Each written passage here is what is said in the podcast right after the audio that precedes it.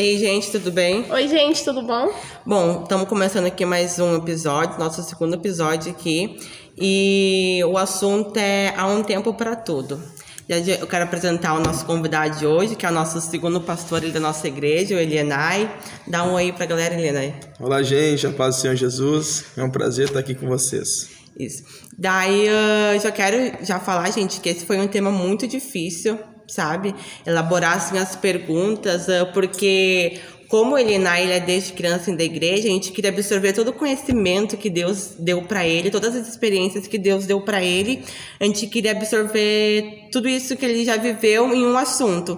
E eu acho que esse assunto é um tema bom, né, para que a gente vai conseguir debater. pegar tudo, isso. né? E a gente quer entender como entender o tempo que nós estamos vivendo, como não ficar cansado, ansiosos, tentando segurar uma coisa para a nossa vida que no momento não é para a gente viver aquilo. Como entender o momento? Olha, Samuel, a gente está vivendo um tempo de muita correria, né? A gente não tem praticamente tempo para nada. Mas tem coisas que só o tempo vai revelar.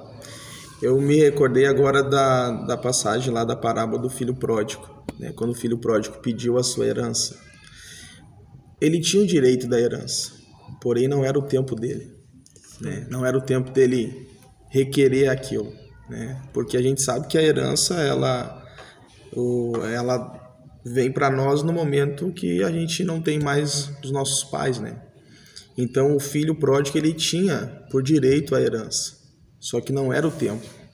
E muitas vezes a gente está querendo as coisas que de fato é para nós, mas ainda não é o nosso tempo.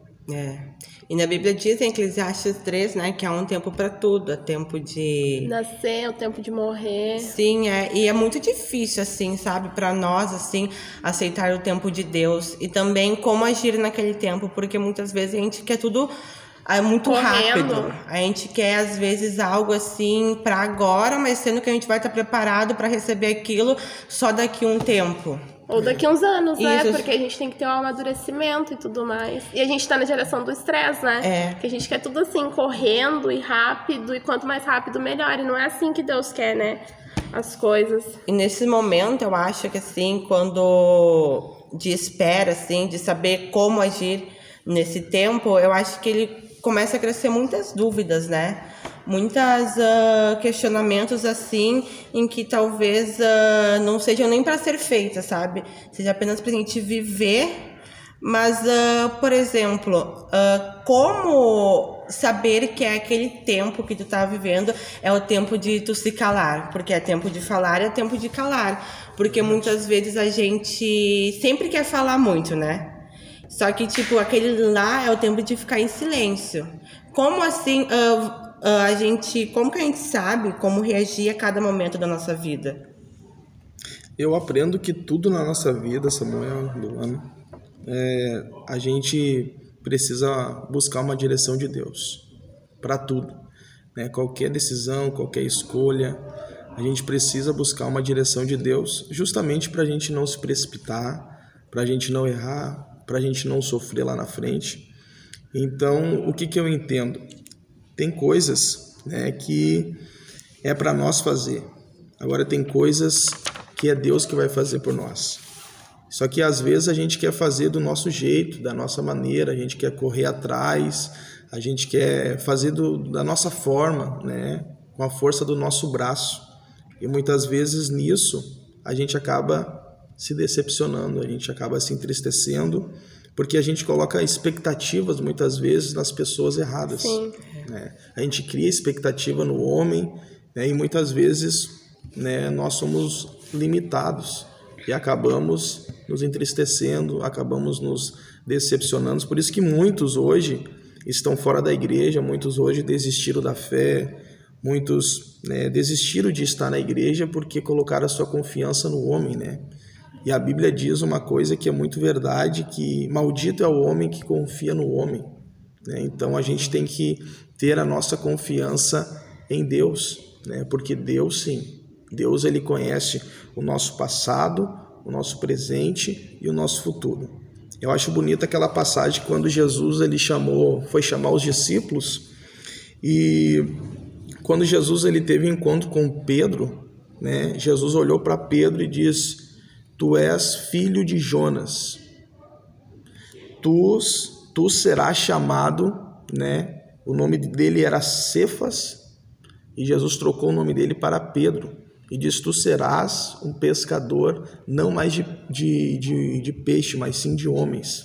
Ou seja, na primeira conversa que Jesus teve com Pedro, Jesus já dá, é, ele faz algo muito lindo, porque Jesus ele diz para Pedro: Eu conheço o teu pai, eu conheço a tua história, eu conheço o teu passado, eu conheço o teu presente, mas eu conheço o teu futuro. Ele disse: Tu hoje é pescador de peixe, é a tua profissão, né? mas tu serás pescador de homens. Então a gente vê que Deus ele conhece o nosso futuro, ele sabe o nosso passado e ele conhece o nosso presente. É verdade. E a gente também a gente tem que pôr uh, muitas vezes como é que eu posso falar, um limite, né, em determinado tempo que a gente está vivendo, porque, por exemplo, muitas pessoas elas ficam presas ao passado e por isso elas não conseguem uh, viver a alegria, Evoluir, né? isso, viver a alegria no presente, sabe? Porque isso. muitas vezes a gente sofre traumas, às vezes tiveram problemas na infância com o pai ou até de abuso mesmo psicológico assim, que não conseguiram se desgrudar daquilo sabe? Ficam remoendo o passado, muitas são pessoas amargas, são pessoas até que aparentemente assim perto de nós são pessoas felizes, só que o interior dela ele é todo um interior bagunçado, E a né? gente tem bastante exemplo disso, né, na nossa família. Sim, é. Daí uh, como também liberar o passado assim, através do perdão, através da comunhão, com certeza Deus é o único que pode uh, nos curar, curar o nosso passado.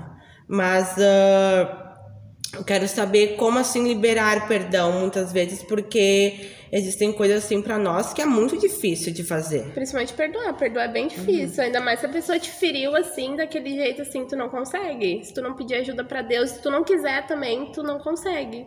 É bem difícil. Eu, eu entendo que o perdão, ele não acontece da noite pro dia, né? Em certas situações. O perdão, ele, ele não é um, um sentimento, o perdão é uma, é uma decisão. Eu decido perdoar o Samuel, eu decido perdoar a Luana. E isso não é fácil. Só quem passou por isso sabe que não é da boca para não é da boca para fora, não é algo superficial. Às vezes leva tempo, né? Às vezes leva anos, e depois que é. tu libera o perdão, tudo se abre para ti, Com né? Certeza. Todas as portas, Com tudo certeza. aquilo que estava travado já. E também tem aquilo, tipo, de tu pedir perdão pra pessoa, ela te perdoar, ou. Mas assim, dentro de ti ainda tu fica com aquilo, sabe? Eu acho que com certeza falar, né? falar assim, abraçar a pessoa, pedir perdão, receber o perdão, é muito bom, mas como que a gente lida com o nosso interior nesse momento? Porque muitas vezes a gente, tá, eu falo, pediu perdão, tudo bem. Mas às vezes fica uma culpa dentro da gente, fica aquele ressentimento, sabe? Em que a gente não sabe se a gente vai conseguir conviver com aquela pessoa. Porque existem pessoas que a gente não precisa ter por perto, mas existem pessoas em que a gente mora na mesma casa com aquela pessoa. Então é algo muito difícil até de cumprir o mandamento de Deus que ele fala que a gente tem que amar ao próximo. Então, como que a gente reagir nessa situação? Porque pedir perdão tu já pediu, mas fica aquela luta dentro de ti, sabe? Que por mais que tu tenha falado, ainda fica aquele o passado na tua memória. Como sair disso? Como é, a gente tem que entender uma coisa também que perdão é, não é amnésia. Né? A gente vai lembrar de quem feriu, né? a gente vai lembrar de quem magoou, diferente de Deus. A Bíblia diz que quando a gente peca e a gente se arrepende, né? Deus lança os nossos pecados no mar de esquecimento. Ou seja, Deus não se lembra mais dos nossos pecados. Deus. Agora nós seres humanos, nós lembramos sim, né, daquela pessoa né, que fez mal para nós, falou que não devia, enfim, de alguma forma nos entristeceu, nos magoou. E passar por, passar por isso é um desafio muito grande, né? Porque como o Samuel está dizendo, não é só da boca para fora, né? Tu vai, né, com a ajuda de Deus, tu vai, né, tu pede perdão, tu se arrepende, tá? tu se arrepende, independente se foi tu ou não que causou a situação, tu vai pedir perdão, né? Só que com o tempo tu não vai esquecer daquilo dali. E aí Deus vai ter que começar a trabalhar né, no teu coração. Mas Deus só pode trabalhar naquilo que a gente deixa Ele agir. Deus só pode fazer alguma coisa se a gente abrir a porta do nosso coração. Né? Então eu vejo que o apóstolo Paulo ele escreve em Filipenses dizendo que de uma coisa eu faço, que é esquecendo-me das coisas que para trás ficam eu prossigo para as que estão diante de mim. Ou seja, Paulo está dizendo: eu deixo para trás aquilo que me feriu, eu deixo para trás aquilo que me magoou, eu deixo para trás aquilo que me traz um ressentimento, uma culpa, enfim, aquilo que me atrapalha de eu prosseguir, né? Então a gente segue o conselho do apóstolo Paulo. Eu deixo para trás aquilo que está me impedindo de prosseguir. Sim. E nesse momento, né, que a gente está vivendo a cura assim, interior de Deus, a gente tem que manter muita calma. Porque muitas vezes Deus fica no silêncio, a gente não sabe, uh, e por mais que tipo tu creia que Deus ele te, ouve, ele te ouve, mas às vezes tu precisa que ele fale contigo. Verdade. E é muito complicado, assim, a gente realmente tem que estar tá muito firmado, assim, Deus tem que pedir muita sabedoria, porque senão, sabe, esse pequeno problema começa a se tornar uma bola de uhum. neve e daí tu começa começa a crescer, né? Então, eu acho que a gente tem que entender o tempo que a gente está vivendo para saber como agir. E também o tempo ele é a matéria-prima da vida, né? Todos os momentos assim, uh, tanto de alegria quanto de tristeza, tanto de perca ou que tu tá recebendo algo, é, são coisas que nos marcam, né? coisas que nos marcam. E teve um momento assim na minha vida em que as coisas tristes que aconteceram, elas me marcavam mais do que as coisas felizes, sabe? Tipo, para mim, assim, eu não conseguia ver uh, saída. Esperança, né? Isso. Eu não conseguia ver a saída, não conseguia ver a solução. E muitas vezes isso tomava assim os meus olhos assim e eu esquecia dos momentos bons, porque a gente muitas vezes a gente fala assim: "Ai, eu só sofro nessa vida, desde pequeno eu sofro, tal". Mas daí, e com isso, com essas palavras também que a gente profere, começam a fechar os nossos olhos os momentos que a gente teve de paz, de relaxamento, assim, na nossa vida. E. E vai transformando a gente em pessoas amarguradas, é. né? Por isso que as pessoas estão uh, cada vez, como é que eu posso dizer? Elas estão amarguradas cada vez mais. E é aquele estresse, a dor de cabeça, e é tudo. A gente já passou Sim. por isso também, né, mano? A gente fala porque a gente já passou por muita coisa. Então, eu acho que a gente tem que confiar, mas ao mesmo tempo a gente tem que agir. Eu escuto muita gente falando isso pra mim. Mas tu tem que confiar, mas tu tem que agir, tu tem que te ajudar também. Tu tem que ver coisas boas. Tu tem que ver. Tem que dar com os olhos voltados para Jesus, né? Sim. Porque senão a gente não consegue. Não, a gente não vai Que nem eu, teve uma vez que eu vi também é, uma pregadora falando assim que tem muito isso das pessoas que estão vivendo um problema assim na vida, só que elas não fazem nada para sair daquele problema, porque se elas saírem daquele problema, elas não vão ter o que reclamar. E tem gente que é gosta, né, de reclamar, mas uh, é algo assim, uh, eu acho que o tempo assim ele tem muito a ver com cura, com libertação, né, com esquecer o passado para te viver o presente, porque o presente já diz, né? Ele é um presente de Deus para nossa vida.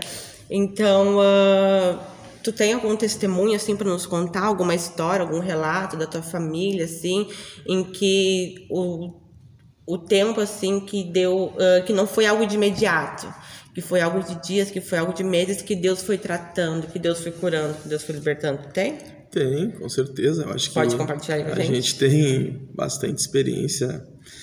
Uma delas que eu gostaria de repartir com vocês, é, tratando de, de tempo, é, já aproveitando que a minha esposa está aqui, né? Então já posso comentar a respeito do, de casamento, né? A gente que é, que é jovem, a gente sonha, a gente planeja, a gente faz projetos, enfim. E a gente é muito. A gente corre muito atrás, né? E eu, particularmente, eu esperei né, um tempo até a gente noivar, a gente casar, né? Uh, Pode falar, Jéssica, se quiser. Eu... A gente está é... aqui na companhia também da esposa dele. Da Jéssica, maravilhosa, minha amiga, que eu amo. E se ela quiser falar alguma coisa também, ela só tá rindo aqui. É, ela tá olhando gente rindo. Eu fiquei. Ah, porque a gente que é jovem na igreja cristã, a gente entende que a gente não namora assim sem propósito, né? A gente não namora também muito tempo para acabar não caindo, né? Enfim. E aí eu sei que quando a gente começou a namorar, antes de namorar a gente orou, né? A gente se conheceu, a gente foi para oração, pediu uma direção de Deus.